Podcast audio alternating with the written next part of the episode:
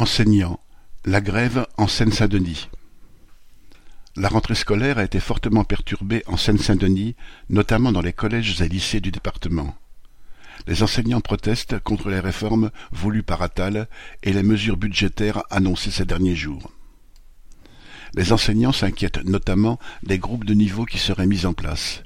Ils refusent de « trier les élèves, craignant la stigmatisation des plus fragiles, alors même que le gouvernement prétend vouloir lutter contre le harcèlement scolaire. De plus, pour mettre en place cette mesure, des moyens seraient retirés à certaines matières, notamment en sciences.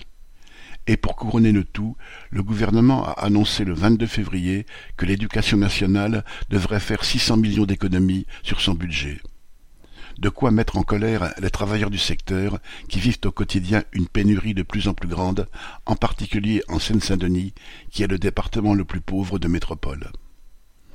Tout le monde voit bien les dépenses colossales qui sont faites pour l'armée, alors qu'il manque de tout dans les établissements scolaires. Des enseignants, bien sûr, mais aussi des surveillants, des infirmières, des AESH pour les enfants en situation de handicap, des médecins, des psychologues.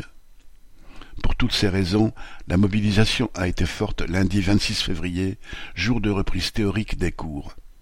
Un peu partout dans le département, les grévistes se sont réunis, ont fait la tournée des établissements de leur secteur pour convaincre les hésitants à rejoindre le mouvement, ont appelé les parents d'élèves pour leur expliquer la situation, ont organisé rassemblements et manifestations.